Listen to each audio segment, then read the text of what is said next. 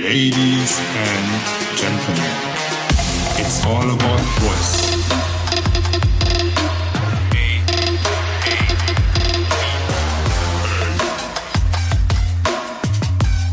It's all about voice. Hello, everyone. Good evening. Hello from Cologne. It's raining today, but we are in summer and it's already summer. It's already July, already the third quarter of 2021. So, um, more than the half already gone from 2021. Uh, we are super happy to be uh, to be back with our next event. Welcome everyone. Um, we're super excited about our next meet the expert interview with yeah a friend, a business partner, a colleague, um, voice enthusiast. Jan König from um, Jovo, who will introduce himself in a few moments. So it's uh, hashtag meet meet the König today.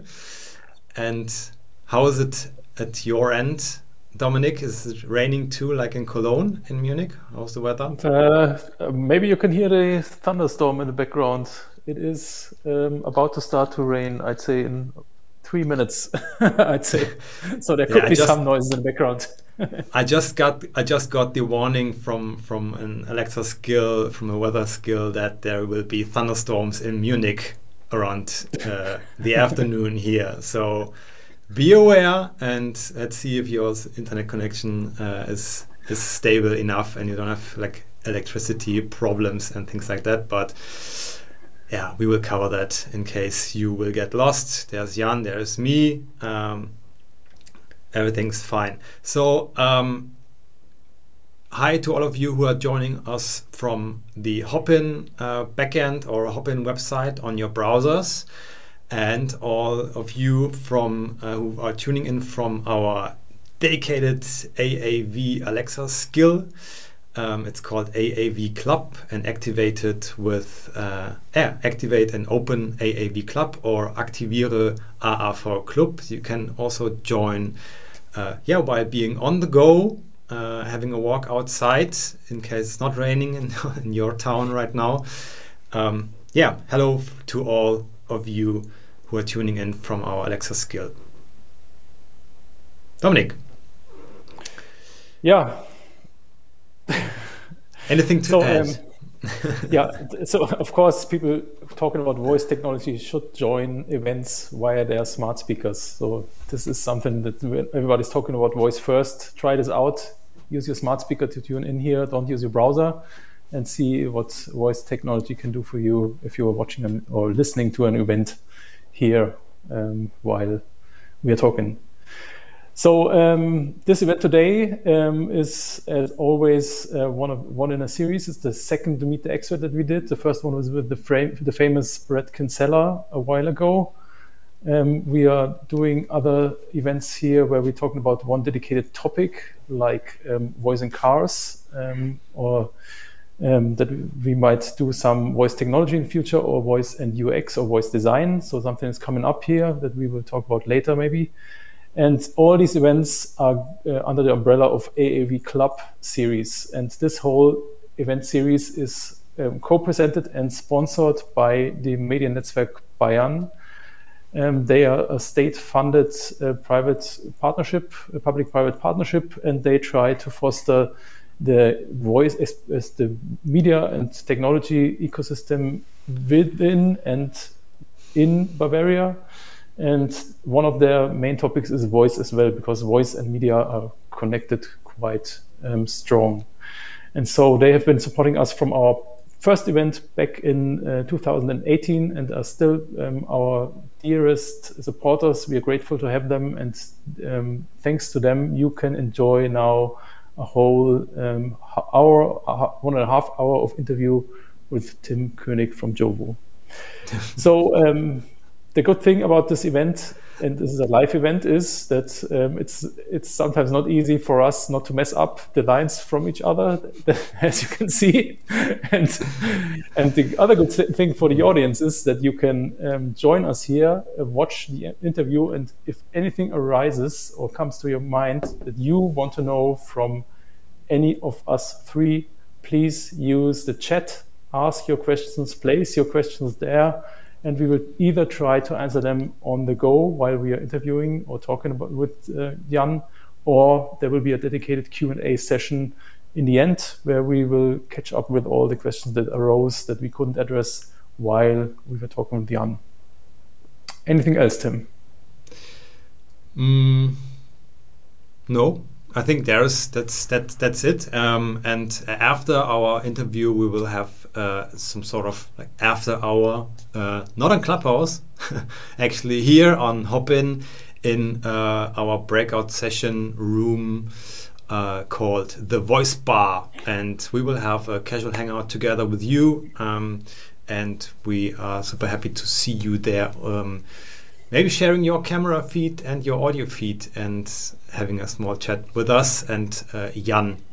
So we will um, take care of all your questions, like Dominic said, um, and try to answer them uh, while uh, speaking. And I'd say now it's time to bring him on stage, right? The not less famous than than Bret Kinsella, not less less, less famous person uh, from the voice uh, ecosystem. Um, Jan, how are you doing today? Good to see you. Hey there.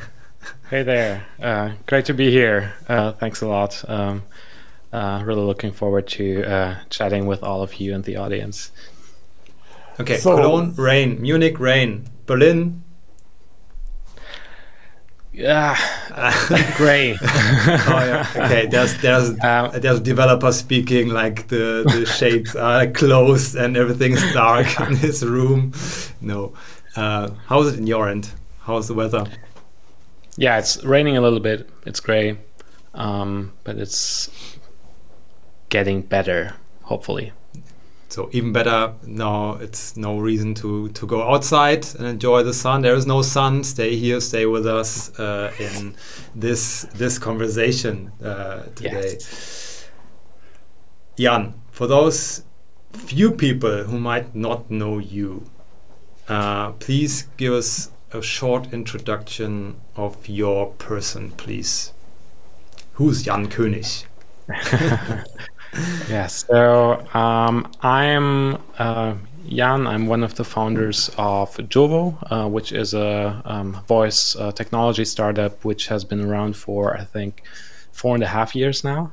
Uh, so we started in um, yeah around March uh, 20, 2017, and um, we've been uh, working on uh, on Jovo since then. Uh, so Jovo was was the first open source framework that developers could use to build voice apps that work across Alexa and Google Assistant, and um, yeah, and since then we expanded a lot. Um, it has uh, always been great to be part of this uh, community, and uh, and yeah, and we still uh, believe in this space and are still working on um, progressing the market, um, building tools for not only developers anymore, but uh, cross-functional teams to work in the in the voice space. Yes, and uh, besides Jovo, I also host a voice lunch session called Voice Lunch Strategy um, every other Thursday, uh, where we talk about strategic aspects of the voice industry. And they also um, blog um, under um, a, a, website called contextfirst.com about uh, multimodal user experiences. Yeah, I've, I've read a few of them, and uh, I, I I remember that you just wrote like your longest longest article with like more than 3k 3k words yeah, or so yeah. you know definitely took okay. me the longest to write it yeah um, it was yeah. uh, quite quite a journey. Um, but yeah, I learned a Yeah. lot in the process I see like a 20 minute read, so so you have to have enough time to get uh, through that like small book uh, you wrote on uh, dialogue management, which we will be discussing maybe um, also later. When did we met for the first time, Jan? I think it's been a meetup, right, in, in Berlin, or Maybe was it meet earlier, up in or Berlin. voice meetup? I think it was in late 2017. Um, we also met Yeah. at a at a conference um, in Cologne. Um, I think in September. Ah, yeah. Then yeah, we yeah. the, also, yeah, the, Di- like- the, the DMEXCO uh, marketing conference. Yes, yeah. Maybe where you So like were on a panel, right? On on voice commerce or on e-commerce or so. I Yeah. think. Yeah. I think so. Yeah. Yeah. And then and then we. Uh, we went to Voice Summit um, together and uh, spent time in shared the an house apartment. there. Yeah. Yes, So this was uh, in lot fun. 2018. That was uh, when I probably gave the uh, the most embarrassing presentation in my life uh, about uh, 10 secrets of advanced voice applications.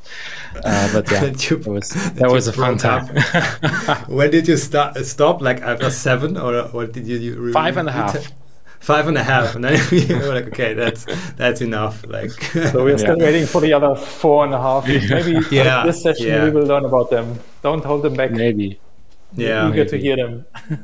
wait until the end, and yeah, um, um, and you will hear four and a half. Maybe there are like a few, yeah, yeah, yeah. The times back then when traveling and business trips were a thing, you know. Um, I I remember these times. And the last, my last business trip was I think in J- January last year to um, to Mm. Pro- Project Voice in Chattanooga. So um, Mm. since then, Mhm. like no more traveling but it's okay Mhm. and we're doing these kinds of virtual events which are a lot of fun and uh, allows Yes. us to bring people together from many many different places S- okay great um, so let's talk let's talk voice tech right Mhm. So um, Yeah. yeah. I think um, as as we know, um, I think, or as, as you heard, we, we have a strong connection over the past um, over the past years, and have been, I think, in talking about voice technology, wondering about voice technology, um, innovating around voice technology. so this, I think, something that connects us really together here, and um, especially I think Jovo has could or is one of the pioneers in voice technology over the last years. And so we'd like to know what is your perspective about the voice ecosystem? How has the voice ecosystem evolved over the last years? And what are the changes or the challenges that we are facing today in the voice ecosystem? Is there anything that, like from a Jovo perspective, that as a resource in voice technology you would you would uh, see as the main main pinpoints here?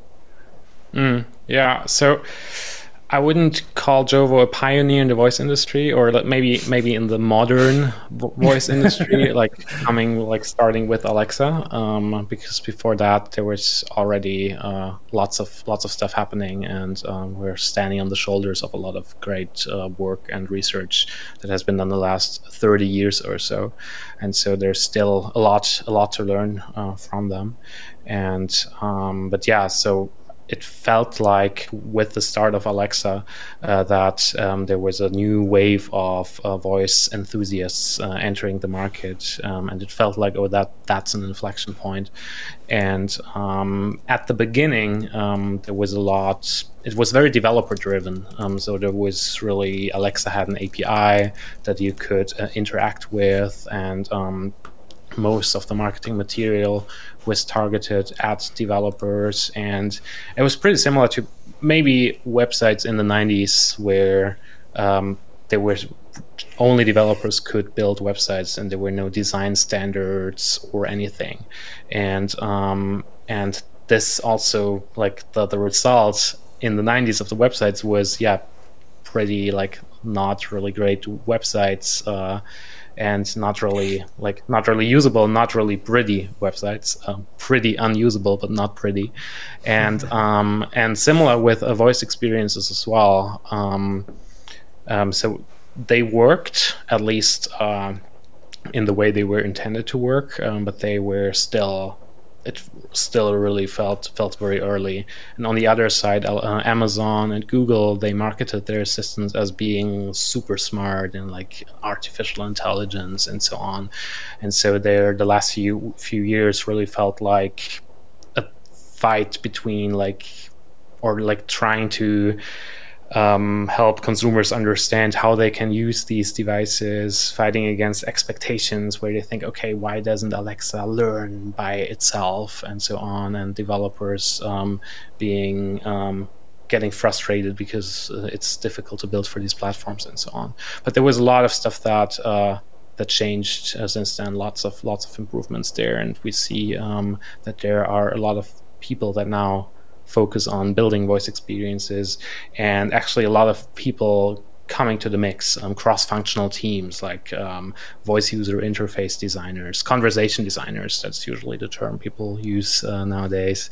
And um, product managers really moving from just uh, um, just a developer building something, maybe an independent developer or a team of developers, uh, moving to a cross-functional team um, or like a voice slash conversational AI product team that has content managers, product managers, and so on.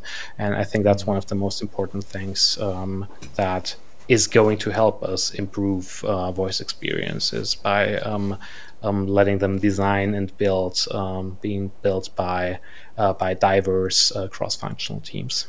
And we need the tools for that as well. So there's still not not a lot of tools um, in this market because there in the last few years the monetization perspective of uh, of voice still hasn't been improving a lot. And this is why there's like when there's no one to pay for tools it's difficult to build tools. But we need the tools right now to uh, to progress and to um, to build standards, um, best practices, and so on to make it easier to build great experiences. So it's a little bit of a difficult situation, um, but there's a lot of stuff happening right now. We see um, great tools um, um, emerging. Um, voice bots, Bret Kinsella uh, always reports on large funding rounds right now for uh, for voice startups, and so there's mm. definitely a lot of stuff happening right now. This is true. I think I think one of the points you mentioned, like the cross-functional teams, is something that that we are seeing as well. That in the, in the beginning, or when everything started off, it was a really developer-focused community and developer-focused products that arose. Mm. And now, since there's a more holistic approach, and product managers and conversational designers are entering the space, we we might get a little more, more user-centric solutions mm-hmm. than solutions that were built by developers looking for users. Yeah. And I think yeah, this is something that I we're seeing as well. Mm. And there's um, also something. Um, so at the beginning, also everyone focused on the the build um, part of uh, of that. Mm. So maybe a bit on design, um, but not not a lot. Um, a lot on building it, um, very developer driven.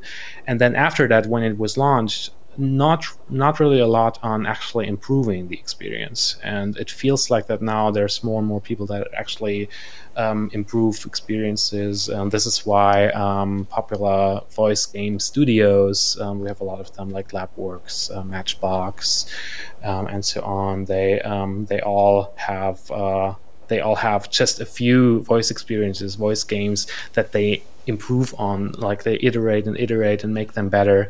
And um, this is why they're so successful. And uh, i think that this is also something where um, that is changing right now um, that we see uh, voice apps or voice experiences is more than just oh yeah let's just do this uh, let's build this and and we need an app um, and that's it. Um, rather see it as a product or as a service um, that needs to be improved over time. So the like the holistic approach as well brought business develop, development people to the projects, and they were thinking about not only building but building for a business model and supporting a business case. And so people think about monetization or marketing spendings or um, saving mon- savings by using voice technology, and uh, this is something that's that is um, that, that, that, will change or is changing the process. And as you said, monetization is one topic that's arising because a more diverse perspective is going into voice technology at the moment. That that it should in the end support a business case um, that has been designed before and is monitored against, and and is and the whole experience is improved against the business case and aligned to a business case. So yeah, I think, but this is this, these are the challenges. I'd I'd say I agree that are that are existing today and have haven't been there when we started. We all started off with voice technology. Would you Yeah. say, uh, Jan? Would you say that uh, the first version of uh, Jovo also like was very developer centric? So uh, when the first version of Jovo um, was started, when there was no, there was only the the smart speakers, no device, no Echo Show or anything with the screen. So it was really just built for for exactly this, and um, the goal was really cross-platform. So we didn't really like we, we built a few things that improved the the developer experience to make prototyping easier and so on, but it was really very bare bones and um, very focused on on developers. It made it easier um, than the existing software development kits by by Alexa and Google Assistant, for example. You didn't have to do a lot of the plumbing, like um, analytics integrations, database integrations. You didn't have to build everything yourself. Um, so it was it was kind of for I think for development beginners. I mean, for example, I'm not not a developer myself, um, but I was um, I was still able to like write documentation and do tutorials and demo sessions with Jovo for like uh, simple use cases, for example. And So um, so I think yeah, it was somewhere in between. Um, I think the newest version of Jovo, version four that we're launching, is even is probably more complicated, but also just because the whole industry became more complex and complicated. Um, that's it's a fine line. Um, but there's also there's more there's easier tools now too, and so if someone doesn't want to build first and wants to get a quick prototype, they probably don't want they don't use Jovo for a quick prototype. They probably use uh, VoiceFlow, Botmock, or or another tool. Um, Voxable, a new design tool is coming up too, and so um, so we just we probably moved a bit with the market and saw what's what's happening where. So, but as you say, how do, how do you make sure that Jovo is aligning with these new challenges and this these uh, like these new perspectives and as, that we are mm. talking about? So, how do you, do you- keep track, or do, or will you be in the in the future more or stay more developer focused, and mm. other tools mm-hmm. will be will be kind of in the toolbox or in the ballpark and be used for other stuff, like you mentioned VoiceFlow for the, for prototyping. So, where do you see your approach and how do you make how do you make sure that your, your product is aligned to the needs of the market at the moment? What is your like your approach here? So really, a lot of uh, the product ideas that um, that go into Jovo are um, um, they they come up um, either by talking to our community, and so uh, we have uh, weekly office hours every Wednesday uh, where we chat with the community about. Um, like we show them something that we're working on, they give feedback and so on. And cool stuff comes up then, and so user feedback and our community Slack channel and so on. But um, also a lot um, comes up um, um, when we try to scratch our own itch um, because we're using our product ourselves. Um, that's also something uh, sometimes called uh, dog fooding. Uh, so we, uh, we eat our own dog food and um, and improve the product. Um, so maybe that's uh, something that I can add here. Um, so Jovo is an open source framework. That means um, we anyone can use it for free. The source code is available uh, online on GitHub, and we have a community of contributors that also improve uh, the code and so on. And um, this means that any company, any individual developers can just use it, and um, uh, we don't make money off of that. Um, and um, usually for open source projects, um, uh, there's then for the monetization perspective how they finance themselves. There's uh, there's different stages, and it usually starts with professional services, and so that um, the company um, that uh, supports an open source project or that builds an open source project uh, that uses this tool um, that that they build to um, to do client projects to um, maybe act as an agency. We um, often work together with other agency partners to work on projects, and so we really use our own project or our own product um, for real life. Uh, projects and um, this helps us a lot in uh, understanding the market and staying uh, staying up to date, what's happening, and so on. What are the challenges? And um, a lot of the challenges um, involve not the code actually when we do projects like this. Um, there is a lot of um, going from design to development for example um, content management um, testing qa and, and stuff like this. And so there's really just the full the full life cycle actually from design to launch and then improving it. Um, that's there's everywhere there's room for improvement. And um, so, one of the products that we launched, for example, an additional product on top of our developer framework, is called uh, the Jovo Inbox, um, which um, is like a like it's like a review tool not i wouldn't call it an analytics tool where you can like similar to um, like an email inbox, you can click on a conversation and see the transcript of the conversation and um, understand what the user said to your bot and um, what, how the bot responded. You can even see APL visuals and so on.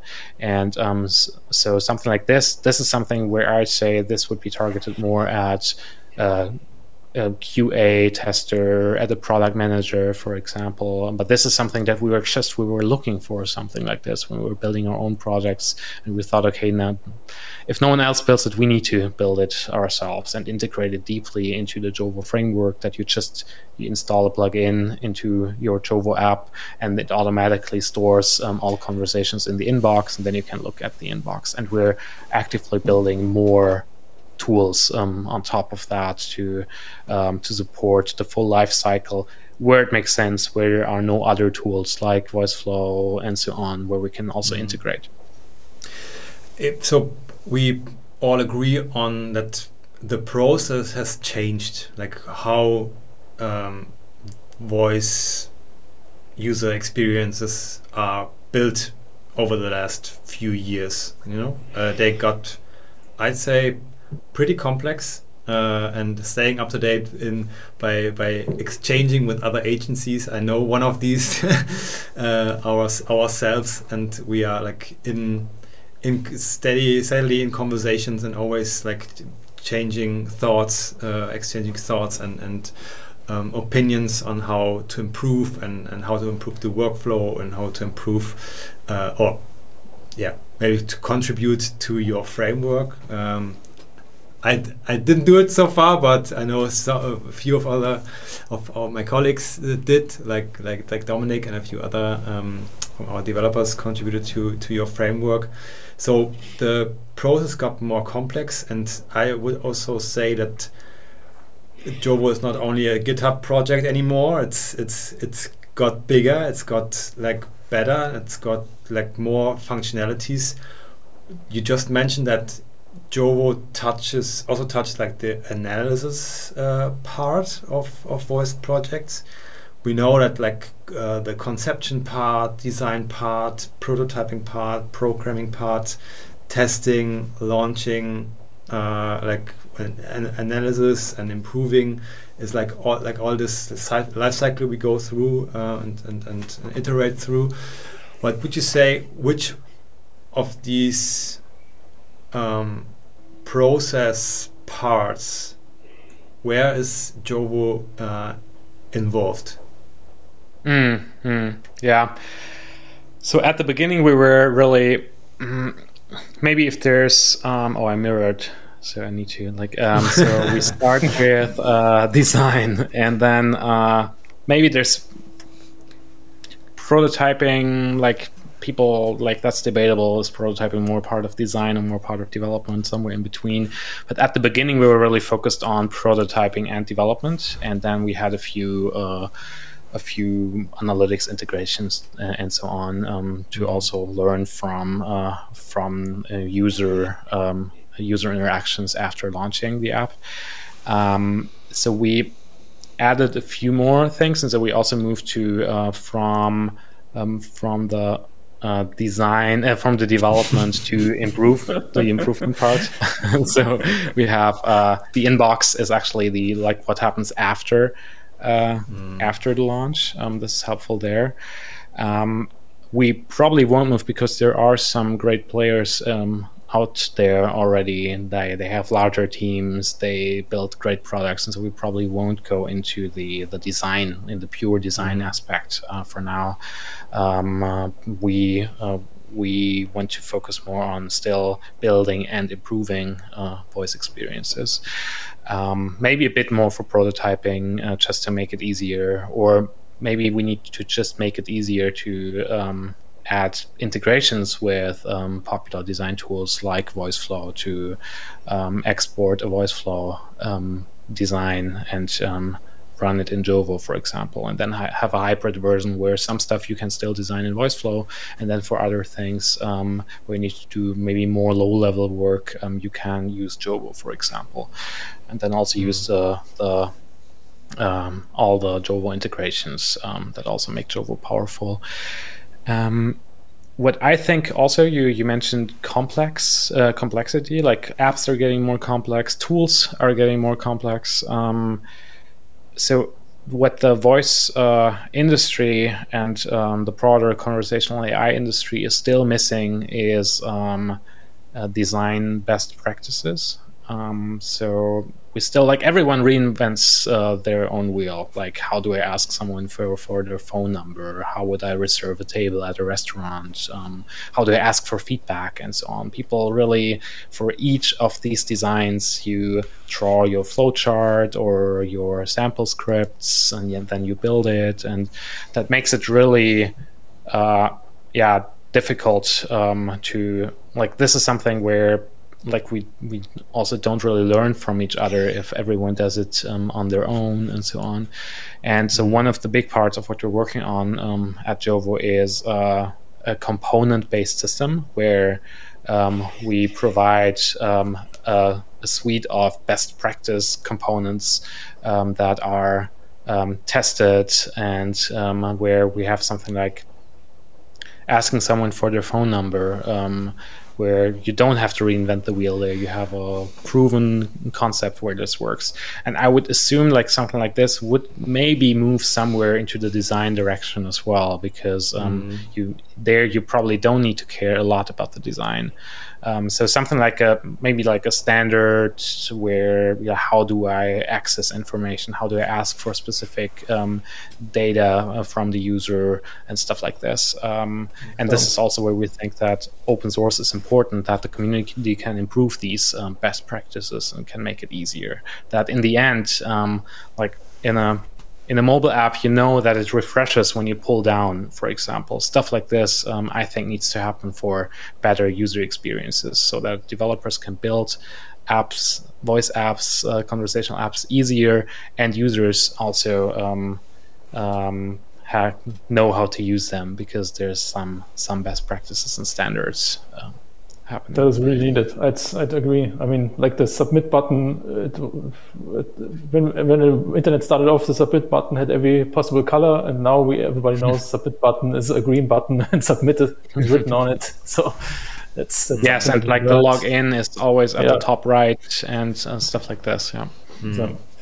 So, so um, you, as you could see, there was there was a there was some writing on the screen. Um, this is an interactive format, so if you like to post your own question, have anything you'd like to know that Jan can answer and hasn't answered in his 10 secrets yet, and maybe it's one of the four and a half missing secrets, post the question here, and I'm, I'm pretty sure answer, uh, Jan will have an answer for almost everything that you post here. And otherwise, just give him a challenge, and we will see. I will.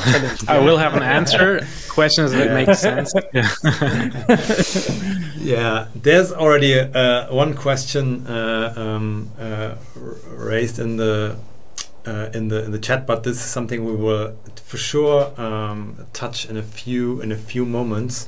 Um, I would like to pick up one thing you just said, Jan, um, and that's the the the not existing separation, I would say, of design and technical aspects and technical dimensions and and uh, being able to like speak different languages you know as a conversational designer or architect or whatever you have to be able to like understand the technology uh, and how how it's how it's used by by by, by the people out there and how to like write and um, yeah draw user flows and, and, and dialogues and all that stuff. So I really like that um, that component based approach you just said or just mentioned.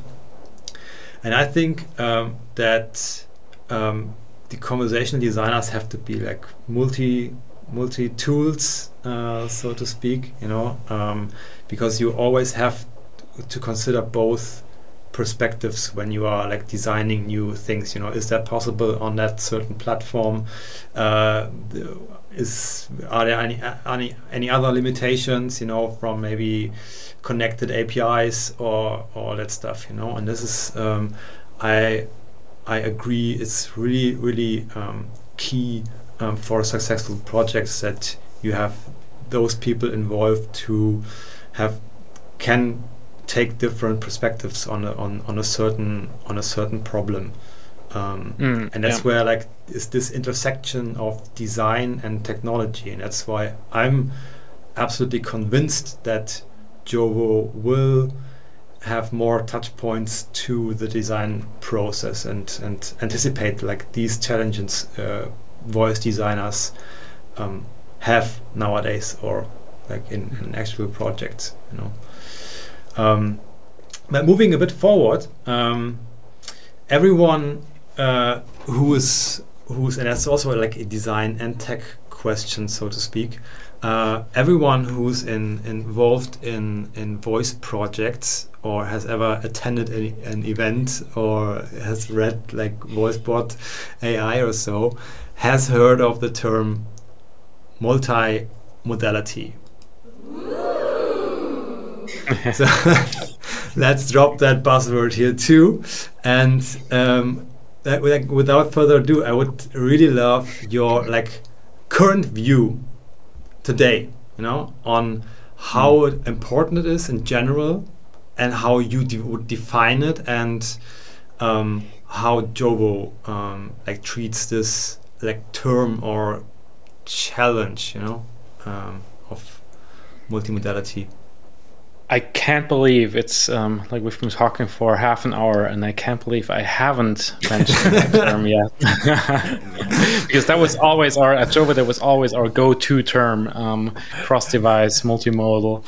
Um, so that is actually how we got started at Jovo. When we got started, um, so the the framework was actually the like a bit of a pivot from our original idea, which was allowing cross-device experiences. And so, actually, our first demo was um, where you could talk to your um, Alexa, like your Echo Dot, for example, and you could control your TV, or you could um, like um, tell your Echo to play something on your TV uh, and, and stuff like this, or to send mm-hmm. push notifications to your mobile phone and stuff like this. And so our first uh, demos were an API that would be the glue between all these different devices. And, and so this was always our thing. We always called this uh, context first, uh, that it doesn't make sense to just build for voice, um, that really makes sense um, to think about the current context or the situation the user is in right now and to deliver the, the right information at the right um, time on the right device and modality. And um, but multimodal has really become in the last two years, I think, like a standard term. Oh yeah, the next wave of voice apps are going to be multimodal, and multimodal is very often people use that together with yeah, like voice experiences on a smart speaker. Uh, multimodal is I have an Echo Show now, and I I have a few like I have a few screens on there, and now it's a multimodal experience. And I believe that multimodal is really a lot more, and this is um, what I uh, what I do a lot of research about. And this is also something the fo- the first uh, multimodal experience um, I've written my master's thesis on that topic as well, and so this is really one of my favorite topics. And the, the first multimodal experience was um, that was um, officially published in a research paper was in, in the nine, 1980 um, by Richard Bolt, um, where um, you they had like a huge system where someone was sitting somewhere and um, would look at um, a wall with a screen and could um, there was a map on there and um, that person would just say put that there. And it would understand the gestures and the speech together in parallel. So it would actually like merge these two input modalities, gestures and speech. This is also called multimodal fusion, and uh, understand um, and understand that, and then move that point on this map um, there. And so this was in 1980, and so come, uh, come a long way here. 40 years ago, um, and um, but yeah, as always, research is um, always um, like first um, by quite a few years, um, and so this was and this was a large, this was a really really large um, uh, machine. Like you had different cameras. You had to sit on this chair exactly at the center, and you had this huge map. And um, so this this is not how multimodal systems like this is also this was inspired by a Minority Report. We have like um, Tom Cruise, I think, like standing in front of it, and like this is how we always thought, oh, sci-fi is going to happen like this. Uh, we at Jovo believe that multimodal experiences are going to look uh, different. Um, that we don't have this gigantic big machine um, where you that understands all modalities, but rather um, that we now have so many devices that we interact with. Like we have AirPods, we have um, our mobile phones that are with us all the time. We have different smart speakers. We have a TV at home. Uh, we have uh, wearables and so on, uh, trackers. Uh, that the real multimodal experiences are gluing these uh, devices together and understanding where to display the right information. And this is extremely difficult, um, like uh, understanding all those contextual factors and so I think we're we're getting there. Um, but this is for me like the real like context first multimodal and cross device mm. experience that understands where you are like in the future when we um, and I think Bret Kinsella said this once. Um, shout out um, to Bret Kinsella, um, always listening to uh, to his podcasts. Um, that um, maybe in the future we won't have uh, like smart speakers. Um, it would just like we have any device that has a microphone, and a lot of devices are going to have microphones. And when I walk into my uh, my apartment, I can just say, like, um, how like I want to. Uh, and now I'm bringing the red juice example. I want to order red juice, and then it understands. Okay, now he's in the living room right now um, let's turn on the TV because TV is next um, to uh, where that person is standing, and then shows red shoes on on this uh, on this TV, for example. And so I think that um, something like this and like ambient computing and so on. Like we we won't talk about the specific device. Um, a mix of the devices um, are going to get the job done in the best way. And yeah, yeah this has a lot of privacy implications as well, like sharing data across different devices and platforms and so on. But this is how I think. And I now realize I um, did not answer the question correctly because I talked a lot about the the vision and not what what you mentioned Tim yeah, about. Maybe uh, I can I can add right like, now. Was there there was a question from the chat that touches somehow the the, the things you just said, but I want definitely to pick it up and um, you, we could maybe tick it off or see if you have like additional um, thoughts on that. By the way, I got like a three in a row for my buzzword uh, bingo I had here because you said multimodal, context first, and multi-device in one sentence. That's, that's cross device. That's a that, cross that's a big that cross device. Sorry, cross device. That's that's a big effort uh, to do. Perfect. So the yeah. question was: uh, Do you consider multimodal as two different devices or more? And do you consider multimodal to be multi content format too? You know, um, and mm-hmm. you touched some something of that I think already, but mm. you can like summarize this in one or two sentences. So to me, multimodal means that uh, there's either multiple input modalities and or multiple output channels. And so multimodal can be I only speak um, to an Echo Show, and it also displays me some information while also speaking to it, for example. But an Echo Show, I can also touch a button, for example. So this is really a multimodal experience. Does not mean that it has to be uh, has to work across across devices. And these yeah these multiple output channels can be on one device. Uh, they can be across they can work across devices as well and there's also lots of other like what um, we're what what I just mentioned with like talking to an Echo Show. This is an experience that's happening just right right at this moment. There's also continuous experiences. So, for example, um, I listen to a podcast at home, and um, then I want to um, continue listening to it. So I tell Alexa to uh, send me a push notification with uh, where I left off at this podcast episode um, to my phone, for example. And so this for me would would also be a multimodal experience, but I'm not sure if that's uh, if there's any multimodality purists would uh, would disagree.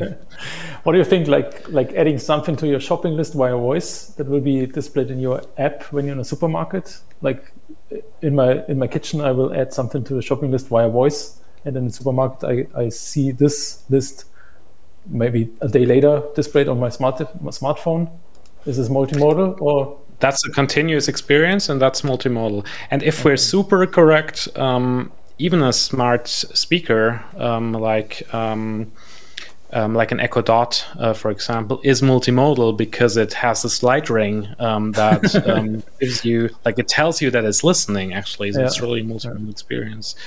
Um, and um, and so, yeah, it's difficult. And this is why I don't like that everyone just uses the term multimodal without uh, talking about specifics because it's like, yeah, it's a stylish term, but it doesn't really say anything because it's super vague.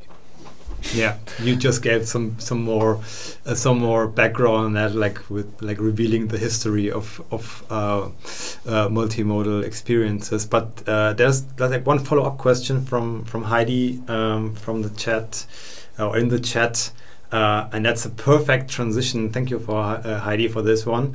Um, Hi, Heidi. How does how does multimodal differ from uh, from context, and uh, or how like is it gets mm. how do these both like perspectives or, or like mm -hmm. implications uh, come together, belong together? And I um, mm. really like um, nowadays or like with also with our clients, with our clients in the recent projects, like for over like the last year or one and a half, is discussing or going more into detail about uh, the actual context of the hmm. users mm. and uh, with all these like technical platform um, implications, what kind of device is, is the user um, using currently, where is he or she and and all that uh, information.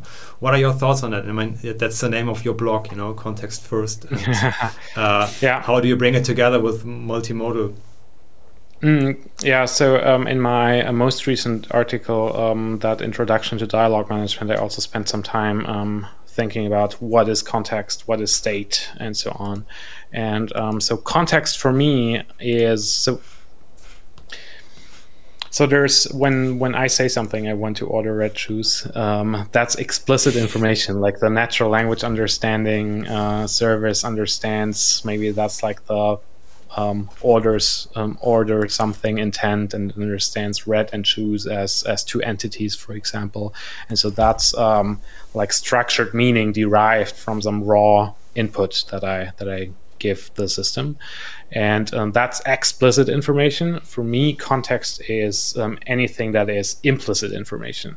Like um, context could be which device am I using? Um, so nothing that I'm explicitly saying, but rather like how I'm saying something, where I do that, what I use, uh, where I am. Like, am I outside? Am I using a mobile phone? So um, maybe I'm I'm using this on the go.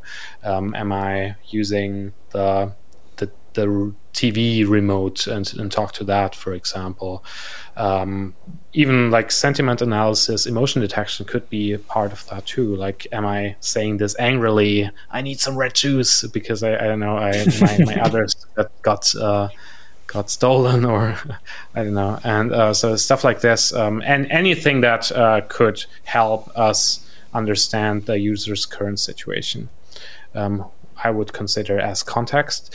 And then we use this context and the explicit information, the structured input of what I was saying, um, and we use that to then do dialogue management and then give the right uh, response uh, back to the user. And this would then um, involve, depending on context, where we display that information. Like, do we um, is it on an Echo Show, so we display some more information um, um there um, visually using APL, for example, or is it mm. on a hmm. mobile phone and then we do something else?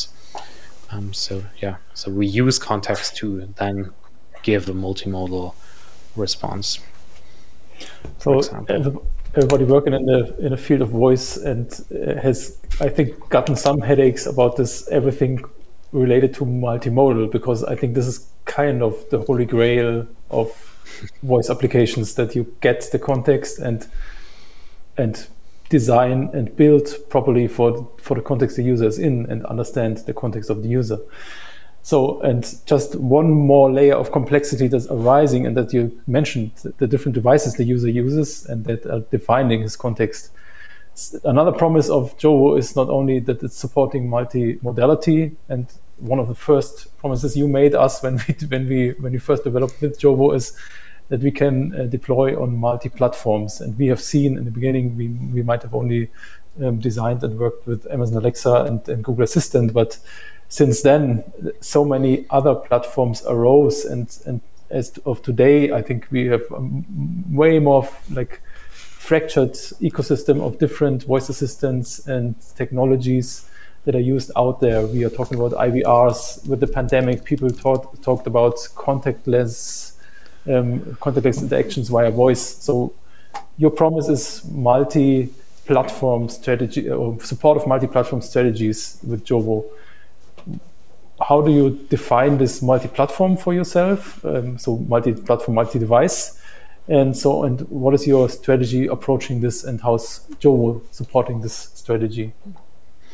So we got started as uh, with uh, Alexa and Google Assistant, and um, with version three of Jovo that we launched uh, last year in, in March 2020, uh, we expanded to to more platforms and um, and uh, and also um, web, for example, mobile. And so we made um, we we opened up our pipeline to build um, to to hook into different natural language understanding integrations, into speech recognition integrations, and so on. To, that you can really build your own pipeline and um, and connect any device and any platform that you want. Um, also like Samsung Bixby also works. We have Twilio if you want to build an IVR, a phone bot. Um, so we see, and this is also a even bigger factor of what we're building right now with Jovo version 4 um, is that we see Jovo as you can build the conversational core um, and and then can connect any platform. And of course, there are platform specific features. Um, so there's different ways how you can ask for a user's location on Alexa and on Google Assistant. And if you're building a voice enabled uh, um, mobile app, then there's uh, another way, and so on. And so there's different uh, different ways, and this is where it gets difficult. Um, but this is also where we want to help with our uh, components that we offer. That um, a component asking for a phone number, we already have a component like this, where um, it it supports that a user can just dictate their phone number, but it also supports um, if people if a developer wants to enable it, it also supports that you use um, the Alexa profile feature. I think it's called like this to directly ask for the phone number and stuff like this. And so we're trying to abstract um, stuff like this away, and that's also one of the features um, in Jovo version four is that um, the dialogue management and the output um, that is managed they're now separated. And um, that makes it a little easier to um, like you build your conversational flow and so on and then deliver the the right output uh, depending on uh, where you are in the conversation right now. And um, there we are working um, with uh, we call this a multimodal template engine. Um, that's probably also something for your bingo card, to, um, where um, actually like, um, where you have some structured output and then it generates the right output for you depending on the platform. And so, for example, on um, on Google Assistant, you can have a carousel or like a, a, card. You can display like something where you can swipe and see different um, cards and uh, and items on Google Assistant on the phone, for example. And we now um, uh, built a feature where this um, card or this carousel output gets automatically translated into APL output. That without touching APL at all, you can have uh, you can have the same carousels that you have on your mobile phone and Google Assistant. You can have that on uh, on an uh, Alexa device with the screen as well, for example, just to get started. And then if you want to customize it, of course you can. And uh, lots of these things. And then also, if you want to touch one of these items, all of this is already taken care of. And so this is um, what we uh, how we want to make it easier to build experiences like this that still work across platforms. But then, of course, sometimes it doesn't make sense to build um, a game on Alexa that's heavily built um, for devices with a screen compared mm-hmm. to an SMS bot or a customer service phone bot. Um, but that's also not what we uh, what our goal is. That you have to build everything in one code base. It's rather we build all the tools that you can. Like Jovo should be helpful even if you're only building for Alexa, for example. It, then it should mm. still be helpful and uh, help you a lot. The cross-platform uh, features they're an added benefit. So, question from the chat. Ah, okay. Maybe that's so everybody, yeah. Because it's perfectly uh, fitting one of the first question I moved to this exact point is uh, if it's possible to integrate Jovo in native mobile apps on iOS and Android, uh, and yeah, how it's done if it's possible. So uh, Ruben, one of our team members, um, is currently working on a demo, um, which which already works. Um, we want to open source that soon, where we have um, a Flutter mobile app. So Flutter hmm. is a cross-platform mobile app framework that works on uh, on iOS and Android, and so we mm-hmm. already have um, an a solution where you can build a Flutter app and send like record the speech there and then send um, the the speech to your Jovo app and the Jovo app does um, everything that it does and then sends the output back to the Flutter app and the Flutter app then renders that and so we are actively working on examples uh, for this as well. Yeah, so it already works. Um, there's just not any examples out there, and so people who currently want to build something like this, they have to build a lot of the like the plumbing themselves, uh, the integrations, and so on. And it already works, and we see people that um, that build customized web integrations, mobile integrations, and so on on top mm-hmm. of Jovo.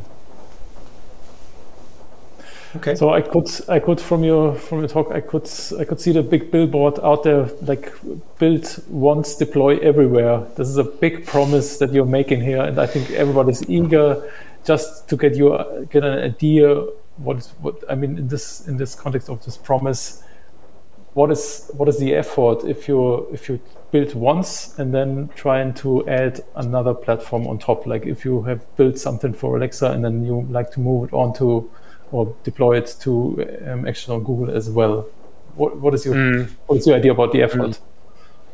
Yeah, yeah. So that's um, that. It it depends on what platform you're building for. So, for example, if you um, build for Google Assistant and already have your Dialogflow agent built and then um, where which does the natural language understanding, then um, bringing that to the web, for example, without customizing the, the front end um, or the design, bring that to the web isn't super difficult because you could still use the same Dialogflow agent for your natural language understanding.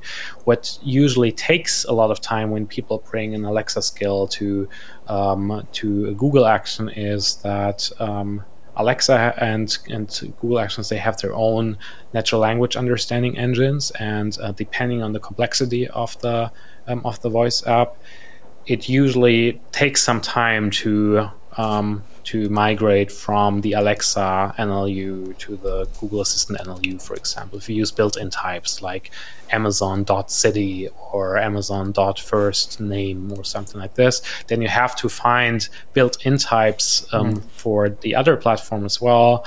And um, maybe sometimes they don't offer that, and then it gets difficult. Um, so we have the Jovo model, which is like an abstracted language model that you can translate into the different platforms, and so this helps with that.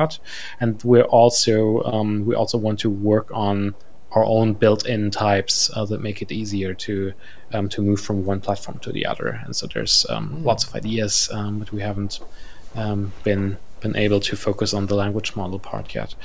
Um, so this is the one part, and then the other part is also it really depends on the complexity of uh, of the voice app. And so if it's something that doesn't use platform specific features at all, then it's not a big problem. But if you're asking for a phone number, what I mentioned, and you're using the Alexa profile feature, or if you're asking for a specific location, then there's a few things that are are different, and then or maybe um, one platform doesn't support a feature at all that you built for Alexa, um, it doesn't support Google Action doesn't support that at all, then maybe you have to build a different flow at all for this specific mm. step, and then there it could get a little difficult.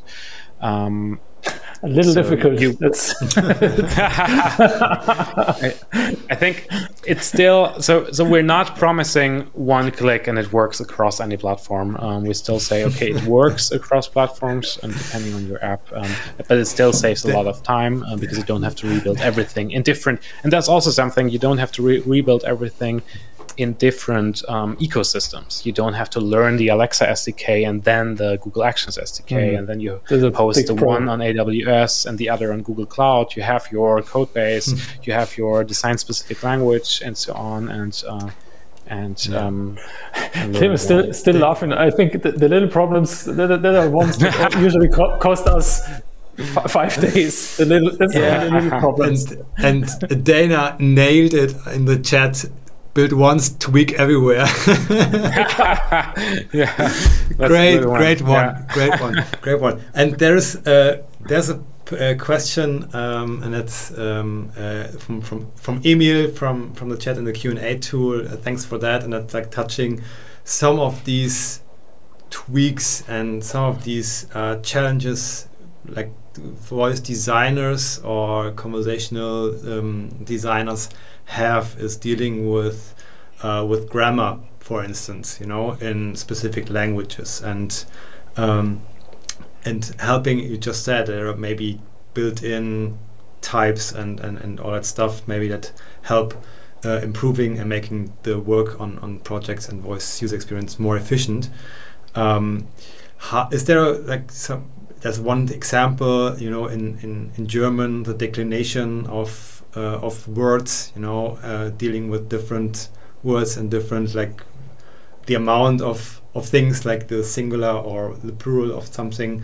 Um, is are there tools that uh, helps um, help designers to to deal with this, or help then the intersection of design and like development mm. to deal with these uh, with these challenges? Is this more related on input or output uh, um, like understanding different ways how people t- uh, talk to you in different languages or presenting like the, I think the it's, right it's, output yeah I, I would say both parts are interesting you know mm. uh, dealing with the input uh, from a user mm. and uh, how to manage that every like or that your assistants you or platforms you want to publish on get it right to um, speak mm. the right like um, in a recipe um, the right like amount of of uh, tablespoons yeah. or so you have to put in, uh, in into your meal you know mm. yeah i think that's also something like localization or internationalization is more than just uh, translating something it's like a cultural aspect cross, and cross you're laughing and I, so, so dominic i think you oh no, really? And monetization is still missing, so we have to put in monetization somewhere. I, I, said monetization really early. okay, sorry, I missed. I missed that. So uh, another three, three in a three in a row. Is this something yeah. to be to be proud of? I'm not. I'm not sure. Um, Dominic, you mentioned um, I think last week that you're building a project right now that has lots, like 18 different locales. Was it something like this? Like you probably are way better at at uh, answering that uh, that question. Like what what problems came up there with different I, locales yeah. and so on. Yeah. Okay. so, I, what is this interview now about with me? yes. So meet the I, expert. as well. Yeah, what, what is? I mean, is it what is more challenging, the input or the output? I think both of them equally challenging. I'd say in terms of grammar. Um, in my, maybe input is not. You can be more fuzzy about input because the NLU usually takes a lot of pain from your shoulders. Mm because it, it's it's doing the stuff in the background and you don't have to, to worry about wrong grammars. Output, on the other hand, is I think way more sens- sens- sensible because like this the small like grammar problems breaks in in the outputs, like having appropriate breaks in the uh, breaks between sentences, um, the, the speed of the output of the speech that is that is said to the user. This is something that really annoys you in the user experience. If something is wrong there, your ear is 100% sensible. This is like if if if a room is painted in the wrong color, it's a, a screaming yellow. You won't feel comfortable there. If the output is off by a little all the time, this is not a good mm. experience that you have with your voice assistant. I think that that's why you, it's not the general one or the general approach here that is getting everything wrong, but the small ones having a good, not written language, spoken language in, the, in your design. Mm. This is something that really you should put effort in here and and creating headaches, and especially when it comes to localization, because this is not translating something. This is something really localizing to the context of the user in, in different locales. And US English is different than UK English, and some someone in, in, in Spain will speak another English maybe. So this, this this is something that you need to adapt when you when you're building, designing, and and thinking about localization. Yeah, yeah. And we get when you get it right, the the whole stuff. That's what I would say uh, differentiates like good voice experience, voice user experience from top-notch voice user experiences, and taking all that into account uh, of like the context. Uh, so bring out your uh, buzzword uh, sheets when, when you put in when you put it into consideration um, uh, context multimodality um, cross-device, cross-platform uh, internationalization, monetization, and all that uh, amazing stuff. That's from, from my perspective, personal perspective. That's the um, the intelligence of and and smartness of um, of voice user experiences. Um, that is, I would say. Mm, missing in, in a lot of uh, uh, things, a lot of products that are out there at the moment. You know that like going these going the extra mile, going the last seven percent, you know, to fix all that stuff. That is a lot of work, um, but it's yeah, it has to be done because like in a conversation, uh, you know, when you get always the same word like wrong you know or um, a couple of different words it's it's from time to time it it will annoy the users. And that's um, that's great that you are building like a tool set or um, yeah a bunch of a pile of, of, of tools and, and helpful uh, features to overcome these these challenges or make them a bit easier to manage there's there's still so much work to do, but uh, yeah, it's, yeah. it's uh, always fun. It's a it's a fun challenge. But I think, like in this perspective, you see that we are really in the early days. It's not only the tools can't do a lot of the stuff or handling stuff for you, and you have to to to put your own brain in it. It's also the technology that is not there yet. We don't like with the major voice assistants at the moment. We don't have built-in sentiment analysis that people know that the user is angry and uh, about his stolen red shoes, for instance. So, and there, there might not be in input multimodality that the, the, camera is is taken something into account as well. Like if I'm in a good mood or bad mood by my by just uh, my um, uh, analysis of my my face um, my face interactions. So uh, this is really why I think we are in the really early stage, and people or, or, or sometimes miss this that this is a really new technology. I mean, it has been around a lot, a long time before, like you said, 40 years ago. But um, like the techno- technology application for consumer devices at the moment is really uh, it's day one. It's we are not it's not a major or major technology that has been out there and improved over the years. So you got the buzzword day one. It's always day one. Yeah. yeah. Perfect, perfect, perfect, perfect. So, um, Jovo uh, V4, um, when? that's, Um, that's the Putting most, pressure most stressing May- question. When? um, so we've been working on version four, uh, maybe f- um, for some context. So we, lau- we launched version three last March, and um, version three was actually just about uh, extending the platform integrations, adding an integration for the web, for Bixby, and so on.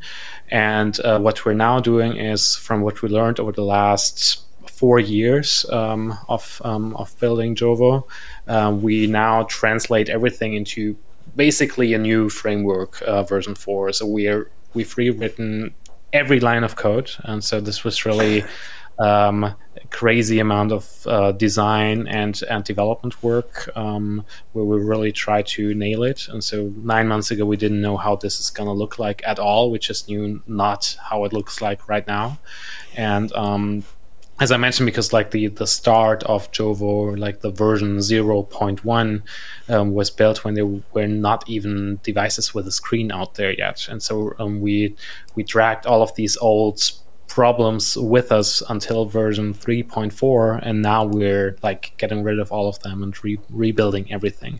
And uh, this takes a lot of time uh, as we learned. And um, um, but we are, so we have an alpha version um, that our community already uses. Um, we've been having this out there for I think two two months. Um, in the next couple of weeks, we're going to launch a beta version um, for the broader community, and um, so we're currently writing documentation and so on. And we want to, yes, um, we want to publicly launch it in uh, September or October um, after the Right summer down, break. right down Well, September, October, Tim. he said. Yes, yeah. I said in um, in February. Which year? said Which yeah, year? which year?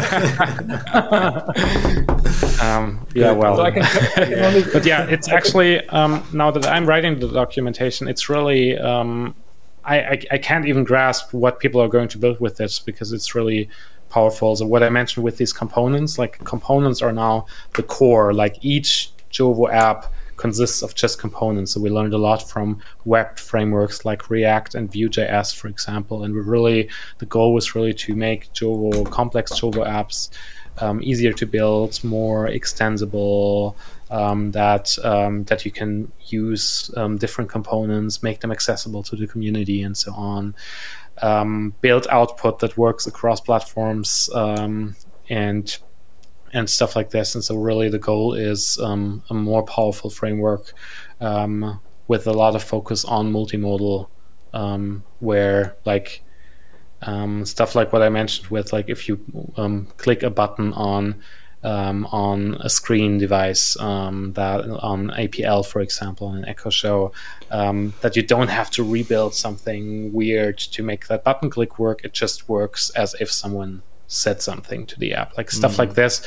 Uh, we so we believe that it's not just like some incremental improvement, but it's really a huge step for us, like a, um, how how helpful and powerful Jovo version four is. And yeah, let's see what the what the rest thinks. Uh, I hope it's not getting too complicated, but um, it's really for us it's the foundation to then build cool new tools on top of that um, as well. So- um, I can just only encourage everybody to get their own hands dirty, install version 4, play around as we did with it. And I mean, this is an open source framework. It's living from contributions and brain contributions from the community. Get your ideas in there. Like, let Jan and his team know what you are working on, what your challenges are. what you think you need, and eventually, if you're mm. lucky, his team will will will imp- implement the feature for you, or as an open source framework, just adapt it yourself, uh, connect one platform that's that you're building on, you're interested in, and then the whole um, ecosystem will grow by by just contributing and exchanging the knowledge. It's, this is open source, so just to mention this once again here. Yeah. Yes. Yeah. Okay, guys. Yeah, I would we- say. Oh, oh, sorry. One last thing, yeah. Please, last, Yeah. last, last famous words, please. If you want to yeah if you want to be a part of the jovo community uh, you can join the jovo slack uh, channel uh, that you can find on our website jovo.tech slash slack and uh, and then also our office hours are happening every wednesday uh, 5 p.m uh, cet um, 11 a.m uh, eastern time um, so that's also where a lot of the uh, feature ideas that we build, uh, we discuss them there first. We always get really, really great feedback from the community. And uh, so if you want to be part of that and want to help us uh, shape the future of voice app development, uh, let us uh, let us know and join us and, and chat with us. Great. So that has would have been my my question, but uh, great that you like, anticipated this one already. Um, perfect. So um, it's time to um, bring this like uh, live interview um, to an end to conclude. And uh, uh, first of all, thank you so much, Jan, for taking the time. Um, it's been really great uh, discussing with you all that uh, all that interesting stuff about Jovo, but also like on voice tech and which role technology in general um, yeah plays in, in, in, in complex voice voice projects. And thanks to the audience uh, for these uh, uh, questions, super interesting um, and, and many questions.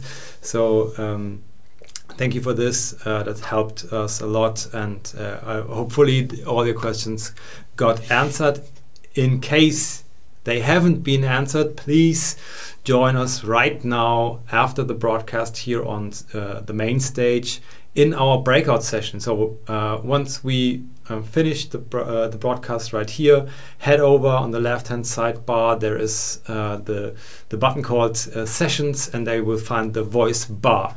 And join us there for a casual hangout um, right now in a few minutes. Uh, for a few minutes um, to answer, uh, to to yeah to bring up some some more questions. Um, Jan will, will join us there, and so that's your possibility to get in touch with uh, with a very famous voice enthusiast. Um, yeah, and Jan. no, no, no. Um, thanks, Jan. Um, Thank you. and everyone out there, um, thank you so much for joining us today uh, on Hopin via our Alexa skill. Uh, stay healthy, enjoy the summer, um, and we will be back soon um, with more events. Stay tuned. Sign up for our newsletter on allaboutvoice.club, um, and there you will get the uh, invitations for all our upcoming events and join the Jovo developer community. yes. Thank you, everybody, you. And Yeah. stay tuned. We will do a short summer break, and then we will we'll be back with All About Voice Club in this fall earliest, with new top, topics, new speakers, new experts that will talk about voice technology and voice, the whole voice ecosystem and different voice aspects. Thank you, everybody. Thank you, Jan. Thank, Thank you so much, and great. see you in a minute in See you in the breakouts. Bye bye. Bye. Bye.